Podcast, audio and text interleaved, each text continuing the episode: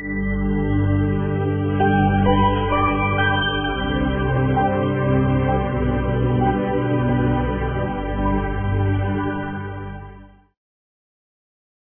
爱的弟兄姊妹们平安，好，感谢主，我们前一个礼拜哈刚刚过完感恩节啊，然后呢进入到十二月啊，在大街小巷我们也能够感受到十二月的一个氛围。我们知道十二月我们都很期盼的一个节，圣诞节啊。那在圣诞节当中啊，圣诞的礼物啊，包括圣诞的装饰哈，也是现在已经开始有的已经在筹备啊。圣诞节，呃，最重要的是耶稣基督的降生，好，我们在纪念主啊，而不是圣诞老人啊，所以，呃，在呃十二月当中啊，我们对于呃基督的降生可能会有一点的思想。呃，我听到一个故事啊，有兄弟两个，他七八岁啊，然后快圣诞节的时候假期，他能够呃去他爷爷奶奶家住几天，好，他很开心。因为小孩子都知道很多事情在爸爸妈妈面前做不了的，在爷爷奶奶面前都能做得了。然后晚上这兄弟俩祷告，在他的房间里，然后那个弟弟呢就呃大声的祷告说：“呃，上帝啊，圣诞节快到了，然后呢，我的圣诞礼物呢就是你给我一个啊遥控的飞机啊，或者是一个哇大型的航母乐高啊，很大声的这样祷告。然后他的哥哥就说：哎，你干嘛那么大声啊？上帝又不是听不见。”然后弟弟说：“我知道上帝能听见的，但是我的爷爷耳朵不好，我的耳朵那个爷爷的耳朵需要大点声才能听得到。”好，所以我们看到呃，圣诞节礼物是我们每个人都很期待的啊。可能那我们也想呃期待着呃这一年啊最后呃也能够有这样的礼物，有身体的健康啊，我们也会有工作的稳定啊，或者是我们呃关系的恢复啊，或者在一个疲惫当中。啊，能够求神给我们一个新的开始。好，那其实，在呃基督里面啊，一个基督徒啊，我们其实有上帝给我们特别预备的礼物，他早就给我们预备好了，而且是非常非常珍贵的，比我们所求的、所得到的任何人送的都宝贵。这个礼物就是耶稣基督。说啊，耶稣只是一个信仰，如果这样理解的话，可能就会有点太肤浅了。他。可以看为是一个礼物，可以看为是一个活的一个生命的活体，它可以在我们的生命当中与我同在。我们今天就来看一段经文呢，我们来一起读一下好不好？我们来读一下这段经文，来预备起。耶稣基督降生的事记在下面，他母亲玛利亚已经许配了约瑟，还没有迎娶，玛利亚就从圣灵怀了孕，他将要生一个儿子，你要给他起名叫耶稣。因他要将自己的百姓从罪恶里救出来，必有童女怀孕生子，人要称他的名为以马内利。好，所以以马内利是什么意思？以马内利翻出来就是神与我们同在。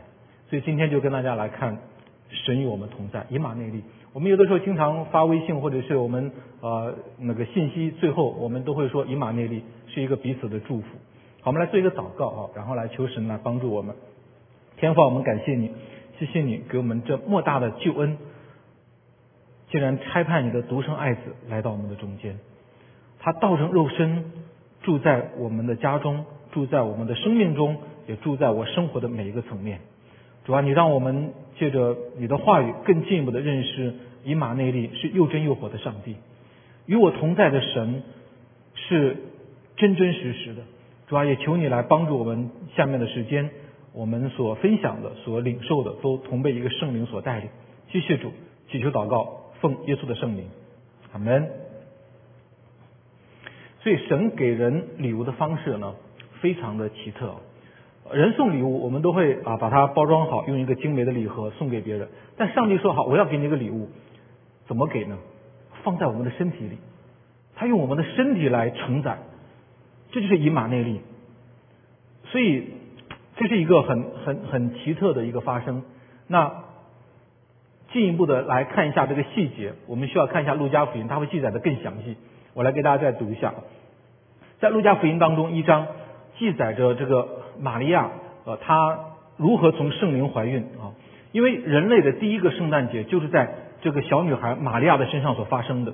我们来看一下二十六节说，到了第六个月，天使加百列奉神的差遣，往加利利的一座城去，这城名叫拿撒勒，到一个童女那里，是已经许配大卫家的一个人，名叫约瑟，童女的名字叫玛利亚。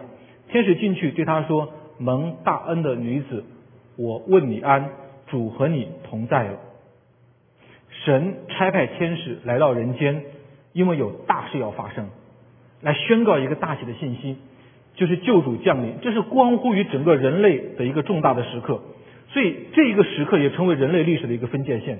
我们都知道，历史分为公元前和公元后，对不对？那圣经呢，也是因着基督的降生而分为旧约和新约。那整本的旧约其实都在盼望着弥赛亚的到来，因为这个耶稣基督弥赛亚的到来不是一个偶然的事件，乃是在整个旧约当中，神就已经启示出这位救主我要赐给你们。但什么时候来呢？是整个旧约历史当中所盼望的，而这个时候到了。同样，在新约，我们也在盼望着这个救主的到来，是第二次的到来，整个世界的终结就会在耶稣第二次到来的时候完成。所以历史我们要明白。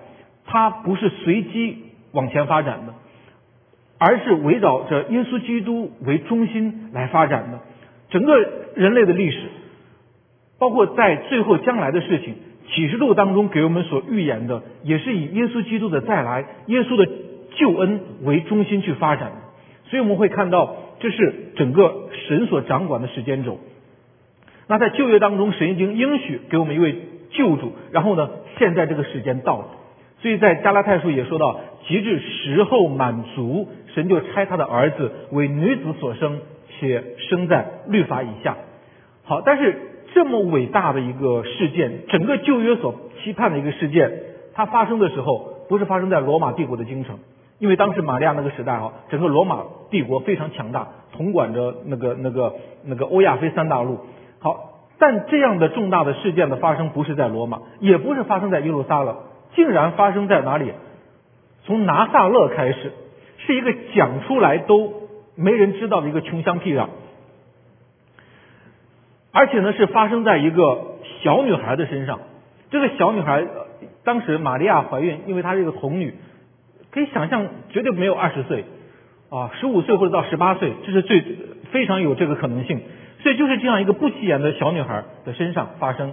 所以我们要看到神的做事的方法真的非常的奇妙，他往往常常在一些不起眼的身上成就大事，在一些不起眼的人身上，神看他竟然是为宝为尊，竟然被神选中。所以天使见到玛利亚，第一句话就说蒙大恩的女子，她真的是蒙大恩，整个旧约所期盼的，竟然在一个小女孩的身上发生。那这个天使，我我再从天使的角度稍微延伸一点点看到，这个天使被差派，他也非常的顺服。这个加百列，他就直接就按照上帝所给他指定的地点，他就去找到这位玛利亚。我们想象一下，如果我们为我们的新生儿预备一个地方，你会怎么预备？家里妻子要生产了，会预备一个婴儿房，你会怎么预备？不会把车库打扫一下吧？对不对？也不会随便拿一个呃那个那个呃什么马槽就给他当婴儿床吧？不会，一定会把家里最好的全部都收拾好，摆在那里，是吧？他的用的东西哦，那个一定要会不会对身体健康，一定都是经过深思熟虑去打造他的房间。但是按照神的指示，这个天使去为耶稣预备地方，来到哪里？拿撒勒。弟兄姊妹，我也都是在想，如果我是这个天使，我也会搞不明白，上帝啊，我是不是找错地方？怎么找来找去，耶稣这么大的一个信息降生，降生在这么一个穷地方，拿撒勒，而且找来找去找了这个穷丫头，对不对？我相信当时玛利亚并不出名啊，玛利亚在以色列当中，她不是最敬虔的，她不是最漂亮的，她不是最可爱的，为什么就选到玛利亚？圣经上没有给我们答案，但这是神的主权，神说我就看中她，就选上他。所以天使就很顺服，找到这个地点，找到这个玛利亚，所以就宣告了神的恩典。由此可见，亲爱的弟兄姊妹，这样的神的同在，这样的神的恩典，绝对不是我们赚取的。今天我们能够享受到神的同在、神的恩典，不是因为我们太优秀，不是，是神的怜悯。玛利亚不是因为她在以色列当中比较出众，或者比较敬虔、比较有学问，没有穷乡僻壤的一个穷丫头，她嫁的也是一个小木匠啊，家里面并不怎么那个富足。这圣经当中通过这个背景，我们可以呃觉察到。所以天使第一句话蒙大恩，所以神与人同在啊，往往不是挑那些达官贵人，反而常常会特别与那些被人看不起的，而且这个神是主动的。与人同在，那这里面我想更强调一种，这是一种关系。这个关系是什么呢？是一种和爱相关的一种关系，因为它是同在。圣诞节，如果现在，比如我们是小孩子啊，我在家里，然后呢，呃，期待着礼物，然后爸爸来了，买了个礼物之后呢，一敲门，哦，高兴的不得了，礼物递给我之后，他转身就走。所有的妻子们，然后在家里。我们也期待着礼物，生日也好，或者是纪念日也好，然后丈夫来了，给你个礼物之后转身就走。他就是，即使那个礼物很珍贵，即使那个礼物很值钱，也就是我所期盼的、我想要的，但是给了就走。我问大家，这是你想要的吗？应该不是吧？我如果生个孩子，我肯定不满足。爸爸即使把最好的、我想要的、最好的给我，但是他不跟我在一起。所以，礼物和给我礼物的这个人的关系。哪一个重要？一定是后面的，对不对？所以神说我要与你同在，他这个同在是一种爱的关系，是一种陪伴，是一种跟我们的相处。所以我们会看到，真正满足我们心的，不是这个礼物的价值，而是送我们礼物这个人跟我们发生关系，他在表达着跟我们的一种爱的关系。我们都有这样的同感，真正满足我们心的。其实从来都不是那个礼物如何，乃是送礼物的这一位跟我的关系如何。特别是姐妹们，对不对？对于这个呃丈夫的这个呃那个关系啊，送给礼物有的时候也不开心，对吧？我要的不是这个东西，我要的是你的心。好，我们常常会这样讲。好，但是弟兄往往在这方面会反应比较迟钝啊。我已经把这个东西给你了，还不行吗？啊，其实不是啊，就像陪伴也是如此，人家坐在他的身边。你看你的手机，好，他看他的电视，我也在陪你啊，但不行，好，你再跟我在一起，连手机都不能看，好，你要看着我，你要心心相印，好，这种关系其实是不一样的，是不一样的。同样，呃，神爱世人，他在圣经当中说到，神爱世人，你知道下面的经文是什么？神爱世人，下面的经文，甚至将他的独生子赐给他们。所以神爱我们，不是在天上就喊着说“哎，我爱你”，他马上就把他的独生子赐给我们，然后耶稣基督就道成肉身陪伴我们，住在我的身边，他听我的声音，他了解我的感受，他能够跟我聊天，他最知道我。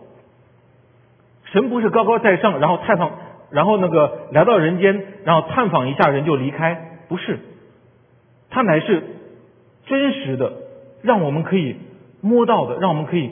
感受到的，他是真的住在了拿撒勒一个木匠的贫穷的人的家庭当中，在那里边去生活，他也认同于这个贫穷，他也认同于这个家庭，他也认同于这玛利亚包括约瑟都是罪人，他认同于这样的一个环境，即使再贫穷，他不离不弃；即使这个家再软弱，他仍然与他们同在。所以神的同在就是这么奇妙，弟兄姊妹，不是我们赚取的，即使我们在。软弱当中，甚至我们在病痛当中，甚至被人离弃，甚至我们在病房里面，其实神也都在与我们同在。那或许有的时候我们会说：“哎呀，我不需要神的同在，我一个人生活过惯了。”也有这样的人呢，他就喜欢自己啊，他就喜欢独处。就像那个呃，疫情刚开始的时候哈，政府建议居家隔离。我看到一个小视频呢，警察在路上看到一个老人。呃，坐在那里就劝他说：“哎，现在疫情严重，你不能出来，你应该尽量在家隔离。”然后那个那个那个那个人就说：“呃，在家隔离，天天跟我那一半在一起，我情愿在外面，情愿在外面跟病毒在一起，也不愿意天天在家跟他在一起。”，他说说的是他的内心的真实的感受，所以在一起有的时候我们会嗯，不见得那么喜欢。但是神的同在和人的同在不一样，神的同在是一种安息，神的同在是一种拯救。因为耶稣来是什么？我们一起来读一下好不好？读一下这三节经文，来预备起。耶稣基督的事记在下面，他的母亲玛利亚已经许配了约瑟，还没有迎娶，亚玛利亚就从圣灵怀了孕，他将要生一个儿子，你要给他起名叫耶稣，因他要将自己的百姓从罪恶里救出来。说必有童女怀孕生子，人要称他的名为以马内。所以这个以马内利，他与我们同在，他要赐下什么？他要将我们从罪恶里拯救出来，和人一起同在。有的时候我们不得不承认，会很累，会很辛苦，会让我们有的时候甚至彼此都会有伤害。但是耶稣基督的以马内利，他是拯救，他让我们得享安息，他来让我们劳苦重担的。可以在他的里面得以轻省。其实我们呃来去回应一下，我们面对人生的劳苦重担，我们其实都深有体会，因为我们呃在这个环境当中，其实每个人都很优秀。好，我们在这个世界当中创造了很多的成就，但是我们在两个字的面前却一再的失败，你无法得胜。一个是罪恶，一个是死亡。这两个字，你无论是呃教育怎么提高。无论是呃我们的呃那个水平怎么怎么提高，罪恶的事情只能是有增无减。那包括最后的死亡，无论我们的科技怎么研发药物，科技怎么那个先进，在死亡面前都是无力的。你说你可以造世界上很有名的那个那个科技，但我拍死一只一只苍蝇，拍死一只蚊子，我说你让它活过来，再高的科技也没有办法。你可以仿生很多的东西。但它那个生命体，你无法让它重活，所以我们看到，面对于罪恶和死亡，真的我们在这两个词面前，人是一点力气都没有。我们以为自己可以做很多事情，但是体温稍微高两度，我们就已经分不清东南西北，我们就就躺在病床当中，就开始有的时候甚至说胡话。我们以为可以去很多的地方做很多的事情，但是连。在病床当中的呼吸和咳一口痰呢，都需要恩典。所以我们会看到，人其实很多时候是软弱的，在死亡和呃罪恶面前，我们其实也都是受害者，甚至我们也都伤害过别人。我们很多时候立志行善，但是行出来却由不得我们。我们在这个世界当中真的是有很多的需要，不是我们太强大，我们需要这个拯救，需要这位耶稣以马内利的到来。我是我可以再延伸一点的说，我们因为过于优秀，甚至把自己会认为我可以拯救得了我自己。以前我也是这样想，我的目标是什么？要出人头地，要功成名就。我的目标是谁跟了我一定会幸福的。我的目标是一定要做一个好父亲，是一个好丈夫。我以为是这样，但是现实却发现自己的能力其其实是很有限的。所以当我们有这样的想法的时候，却发现自己把自己搞得一团糟的时候，我们就会期待着另外一个梦想，期待着什么呢？哎，我如果能够找到另外好的一半，可能就好了。我只要嫁人了就好了，我只要成家了就好了。但成家了之后，发现呢，搞得也是一地鸡毛。哇，原来不是想象的那么容易，以为自己很能，但是依然改变不了现状。而那个时候呢，我们又把这个期待放在谁的身上？放在孩子的身上。所以有很多的孩子啊，一出生他就被赋予了弥赛亚的身份。就是对于这个全家一个拯救者的一个身份，因为有了孩子，我我我就有救；我有了孩子，我这个母亲我就有出出路了。甚至孩子将来结婚或者是上了大学，我就有救。所以你看到人生就是就是如此。夏娃和亚当的时候也是如此啊。当夏娃被赶出伊甸园，他生的第一个孩子，他起名叫什么？该隐。该隐的意思是什么？得到。他以为自己得到了弥赛亚。他以为自己得到了拯救者，但其实他所生的第一个孩子竟然是杀人犯。该隐杀了亚伯，所以他的盼望在哪里？当亚当犯罪的时候，神把他赶出伊甸园，是给他盼望的。给他的盼望就是什么？女人的后裔必伤蛇的头。所以这节经文，我认为就是一个原始的福音，是对于人类。的拯救和盼望，因为虽然亚当夏娃你在罪恶和死亡的权下，但是有一位女人的后裔，她可以胜过这个罪恶，胜过这个魔鬼的权势，让人能够脱离。但是这个拯救者是谁？他只知道是女人的后裔，但到底是哪一位？他以为是该隐，但后来不是。在以赛亚书当中，整个旧约当中都是围绕这个那个那个一条线往下延伸。在以赛亚书又不断的启示出更加清晰的一个一个一个图像。以赛亚书告诉我们说，因此主会给我们一个兆头。他说的更清楚，说必有童女怀孕生子，给他起名叫以马内利。所以以马内利这个词在旧约以赛亚书七章十四节就启示过。所以夏娃。和亚当生的仍然是罪人，我们所生的不可能是弥赛亚，唯有从神生的才能是弥赛亚。就是我们的家庭，好，我们的公司也好，我们的健康，甚至我们国家的领袖，他都不是我们的弥赛亚。我们有很多的时候把自己赋予弥赛亚的身份，认为啊，我可以拯救得了你，我可以拯救得了这个家。其实我们需要更多的谦卑，唯独耶稣基督是拯救者。唯独耶稣基督是救主，姐妹们，不要太期待于说我只要结了婚我就会幸福，不见得，他不是你的拯救者。同样，我们的教会，任何人都不是教会的拯救者，人都不是教会的弥赛亚，唯独耶稣基督是弥赛亚。所以，我们的生命当中，更不要指望说孩子是，有很多的孩子从小就认为说啊，你就是我们全家的拯救，全家的盼望，我们唯一的期待都在这个孩子身上，不是。因为他拯救不了全家，因为连他自己都需要拯救。夫妻之间也是如此啊，丈夫自己也需要耶稣基督的拯救，连我们的国家的总统也需要耶稣基督的救恩。所以在这个问题当中，唯独耶稣，唯独神赐的这个耶稣，他才能够把我们带入到回回到那个父的面前，回到与父的这个关系里面。好，那玛利亚当他听到这个信息。来领受到上帝对他的这个应许的时候，他怎么说呢？哎，我还没有出嫁，怎么有这个事发生呢？我们知道玛利亚一个童女怀孕，哇，过了几个月，她肚子越来越大，她还没有结婚，这是什么现象？人家一定会说你肯定生活不检点嘛。那她的未婚夫又怎么能够跟她在一起呢？所以她也是面对着这样一个很大的压力。所以她这个话很正常。哎，我还没有出嫁，怎么有这个事呢？但是天使却。这样宣告的时候，他竟然说：“我是主的使女，情愿照你的话成就在我的身上。”我说这玛利亚很伟大的地方。她面对着这样的十字架，面对着这样的恩典，面对着神在她身上的这个器皿的使用，她完全的接受。好，她没有拒绝。好，所以神也在启示着给她开道路，启示着约瑟就直接把她迎娶。约瑟也没有跟她同房，所以他就耶稣基督就借着这。两个不起眼的小子身上降生出来，所以耶稣基督他要道成肉身，进入到玛利亚的身体，进入到他的生命。耶稣完全认同于他们两个人的身份，认同于他们的这样的一个家庭。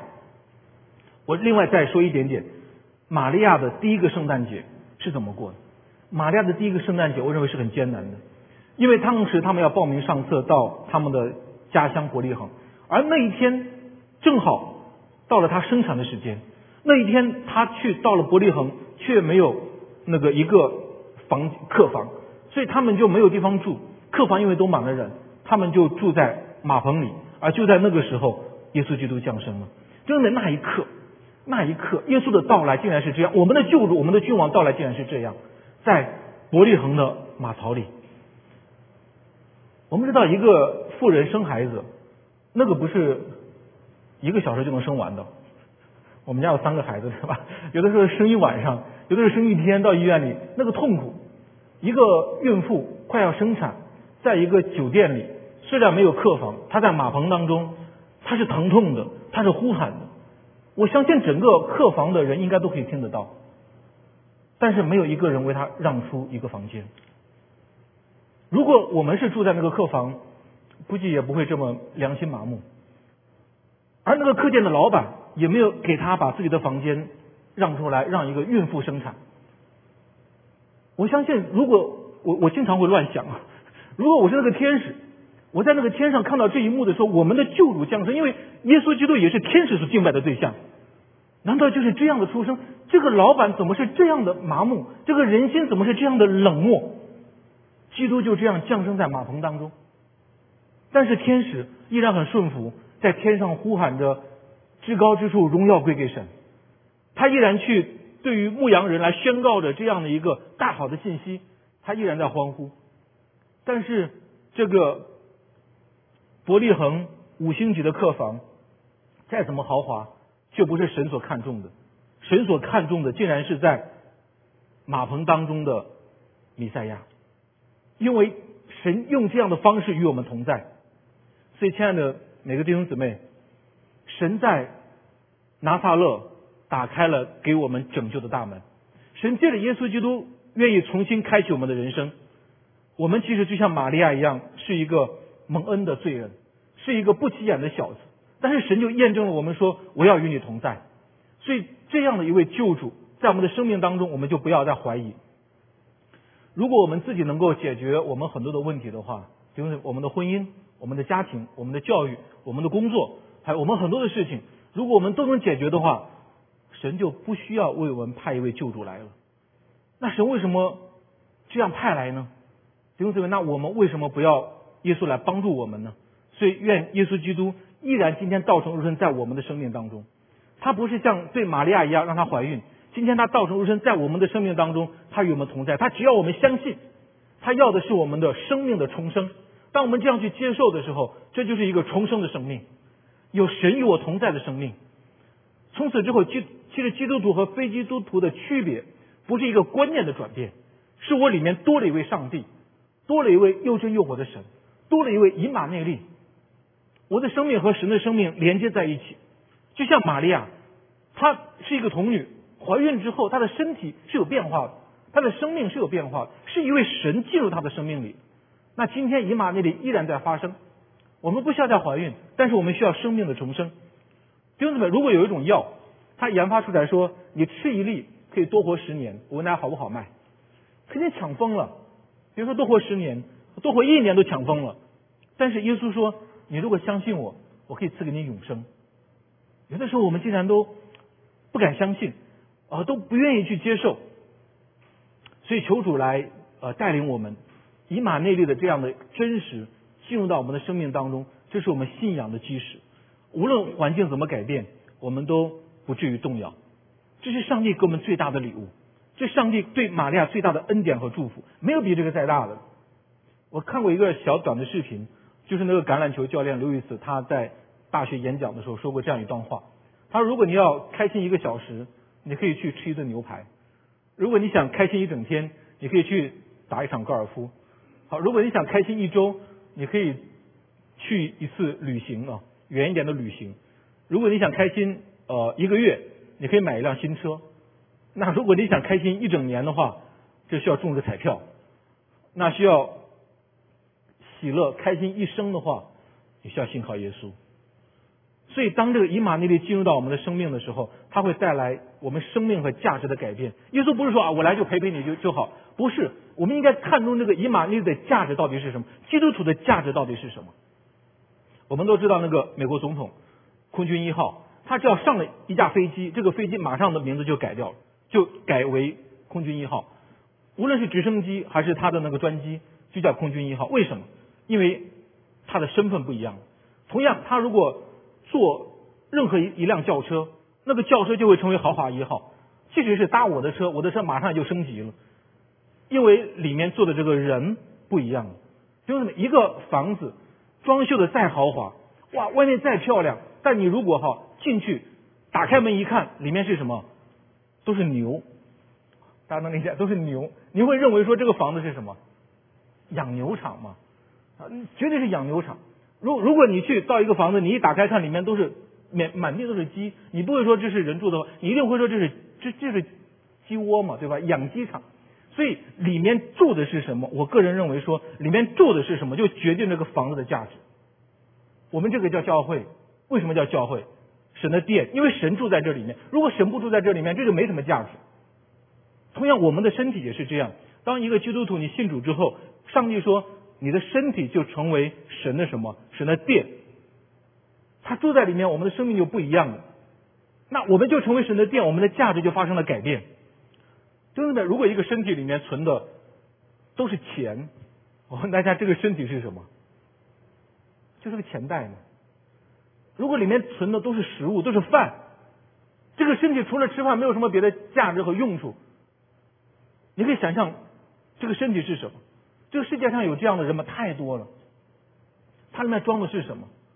个人的小聪明，这个世界的金钱，这个世界的权利，啊，这个这个自己的舒适，自己眼目的情欲，自己里面今生的骄傲，自己里面所抓住的所有的东西，我们身边的人太多太多了。当然，我不敢再说的难听一点，那那他这个身体是什么？那里面最重要的那个东西，就决定了我们身体的价值。所以我们会看到基督徒的身体不一样。上帝跟我们的生命不是脱节的，他不是高高在上，他不是说好，我现在就选到你之后，你就是你，我就是我，你就是我天国的一个小棋子你就是我天国的一个螺丝钉。好，然后你去工作吧。没有，上帝说我要住在你里面。他住在彼得的身体里，他住在约翰的身体里，他住在玛利亚的身体里，他住在这些圣徒每一个基督徒的身体里，他也住在我们这个教会的圣殿的里面。这是上帝很真实的经历，它不是一个观念。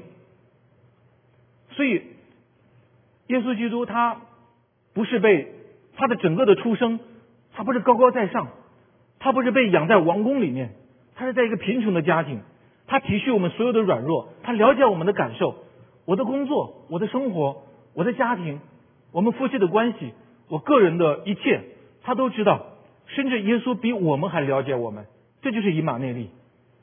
所以玛利亚当时有这样的体验之后，那个玛利亚颂真的很有名。他的回应说：“我心尊主为大，我灵以我以神我的救主为乐。”哇，玛利亚的生命完全不一样。我们以什么为乐呢？不是为以我里面吃到最好的呃美食为乐，不是以别人讨我的喜欢为乐，不是我得到我所想要的任何的东西为乐，真的以这个。耶稣的道成肉身在我的生命当中为乐，因为他改变了我的价值。然后玛利亚说：“因为他顾念使女的卑微，从今以后万代要称我为有福。”所以，上帝进到我的生命当中，给我带来生命的改变，他给我带来生命的价值，给我带来那个永恒的生命，而且他也可以做我随时的帮助。我们都承诺过要陪伴谁谁谁，陪伴我们的孩子，陪伴我们的父母。但有很多的时候，真的我们身不由己，我们力不从心，我们做不到，我们做不到永远与他同在。恋爱的时候，经常都会听到这样的话：“我俩永远在一起，永远在一起。”但是真的做不到。可能有很多时候，我们因为工作，因为健康，好，因为离开，好，因为很多未知的事情发生，我们没有办法和他同在，没有办法和孩子同在，所以。唯独神的同在是我们最大的安慰，唯独神的同在，他永远不会离开我们。这个神的同在，我再次来跟大家确认，他赐给我们永生，他是我们最珍贵的礼物，他赐给我们生命的价值，而且他做我们随时的帮助。我们祷告，你随时走在哪里，都可以跟里面的以马内利的神讲话，无论是高兴的时候。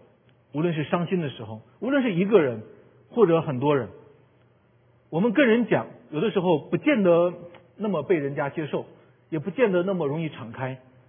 但弟兄姊妹，每天晚上，我们应该和以马内利的上帝有一点的交通。你可以有一点的祷告，上帝啊，我今天开心的事情，我今天难过的事情，你跟他来诉来诉说。你跟人讲，有可能他都睡着了。你跟人讲，他都他都说啊，这个时候我都听了很多遍了。有的时候我跟我的同工还有以前讲很多事情的时候，啊，过后他告诉我说，这个我已经都听过了，已经讲过了。好，讲过你刚才没跟我讲，又让我讲了一遍，连我都讲忘了。好，我还以为他没听过。所以连人都会听的，都会感觉到，哎，已经讲过了。但是耶稣基督不会，他愿意来跟我们有那个生命那个更深度的相交，让我们去呃依靠他，他来担当我们所有的一切。所以感谢主。求神赐福我们，所以以马内利不是一个概念，是一个真实的上帝与我们同在。所以感谢主。好，那我们下面来做一个祷告。好，我们来回应。呃，然后呢，在祷告当中呢，我们也以圣餐来纪念我们的上帝。好，我们在祷告的同时，我们呃求神的灵啊来开我们的心，让我们去感受我们的信仰。弟兄姊妹，我们的信仰不是一个观念，是很真实的。以马内利在我的生命当中，亲爱的天父，我们何等感恩！谢谢你，谢谢你让你的独生爱子来到我们的中间。你的爱是何等真实，你的爱是我们可以摸到的，你的爱是我们可以体验得到的。耶稣基督，你认同于玛利亚的贫穷，你认同于呃约瑟他们家的呃整个的贫穷，你就与他们一同来成长。你呼召使徒们来去侍奉，你不是差他们离开，乃是你进入到他们的生命，乃是你与他们一同来工作。你今天在我们的中间，以马内利，你在我们的生命当中，耶稣啊，从此之后我们不再害怕，耶稣啊，从此之后我们不再孤单，我们遇到任何的问题，我们遇到任何的挑战，耶稣，你在我里面做我随时的帮助，谢谢你，谢谢你。下面也借着圣餐，求主来帮助，让我们更再一次体验那以马内利的真实。谢谢主，我们这样的祈求祷告，奉耶稣的圣名，阿门。好，我们下面一起来领受呃圣餐。我们大家每个人可以呃领一个杯啊。如果你没有的话，可以举一下手，我们的童工可以来送给你。我们来一同起立，好不好？一一同来起立。圣餐不单只是我们教会需要遵守的一种呃圣礼，它更是耶稣基督亲自设立。在圣餐当中，好，耶稣基督拿起饼来注谢了，就掰开说。这是我的身体，为你们舍的，让我们会看到耶稣的真实。当我们注谢之后，这个饼，它就是耶稣的身体，这是耶稣自己亲自宣告的。那我尝的依然是一个饼，但是我们要用信心领受耶稣基督与我们生命的合一与相交。当我去跟别人介绍我的信仰，别人说我看不见你的耶稣。你说的只是你个人的领受，但是我可以告诉他，对我来讲这是真实的。圣餐是我们信仰一个有形的最好的表达。我们那真实的曾经为我们钉死在十字架上的耶稣基督，他的身体的破碎，担当我们这个破碎的身体，他的生命的付出，来去赎买我们在罪恶当中这个生命，他所代替我们一切的咒诅。把平安和祝福赐给我们，所以每次的圣餐就是我们信仰那个最真实的核心的回归，最真实的那个核心的那个触触摸，跟耶稣的那种生命的相交。所以，让我们大家，我们一同来闭上眼睛，你对神有一个回应。你说神呐，啊，跟耶稣基督以马内利那个真实的生命的相交。我们每个人对神有几句话的回应。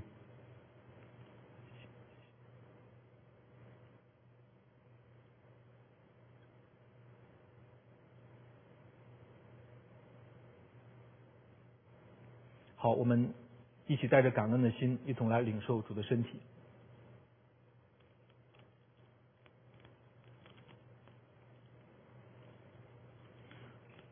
饭后，主有拿起杯来说：“这杯是用我的血所立的新约。”所以我们感谢主。当我们每次领受杯的时候，这是上帝用他的宝血、生命与我们立约。因为按照我们自己的小信，我们会怀疑啊，天堂是真实的吗？我们会怀疑神呐，你你真的在我生命中吗？我们会怀疑我自己，会怀疑我们的信仰。但是上帝却说：好，你如果小信的话，我给你承诺。当我们在承诺当中还小信的话，神说好，我用我的血做一个凭证交给你。所以圣经当中耶稣应许的每句话都是真实的。我们每次圣餐拿起这个杯的时候，我们看到这个里面的宝血是耶稣立约的凭证，所以我们不要再怀疑天堂，我们不要再怀疑我们信仰的真实，我们不再凭着我们的感觉，乃是凭着我们的信心来跟耶稣建立关系，也不是凭着我们的知识和智慧，而是凭着那以马内利内在的相交。耶稣知道我们会软弱，会小心，所以他常常让我们来用圣餐来纪念。当我们拿起这个杯的时候，这里面是主对我们的承诺，这里面是主对我们的应许。他说：“不要再小心，我用我的生命来作为凭据与你立约，不要再小心。”所以弟兄姊妹，每次圣餐，求主坚固我们的信心，坚固我们与以马内利的关系，坚固我们对天堂的盼望。这圣餐与你我有益，因为这是主的宝血。我们带着这样的信心，弟兄姊妹，我们一同来领受，因为这是主立约的宝血。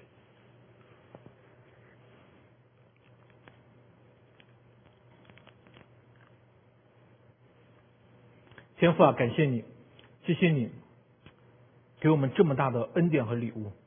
你所赐的是一个生命的暑假，你所赐给我们的是以马内利又真又活，那独生爱子与我们生命的相交。谢谢你，无论我们在任何的境遇，以马内利都与我们同在。甚至有的时候我们忘记，但以马内利永不忘记。感谢主，你今天借着圣餐。借着这样的信息，再次提醒我们，让我们与你有那生命的相交，与你有那又真又活生命的关系。谢谢主，你兼顾我们，兼顾我们的信心，兼顾我们的信仰。我们这样的祈求、祷告，奉耶稣的圣名，阿门。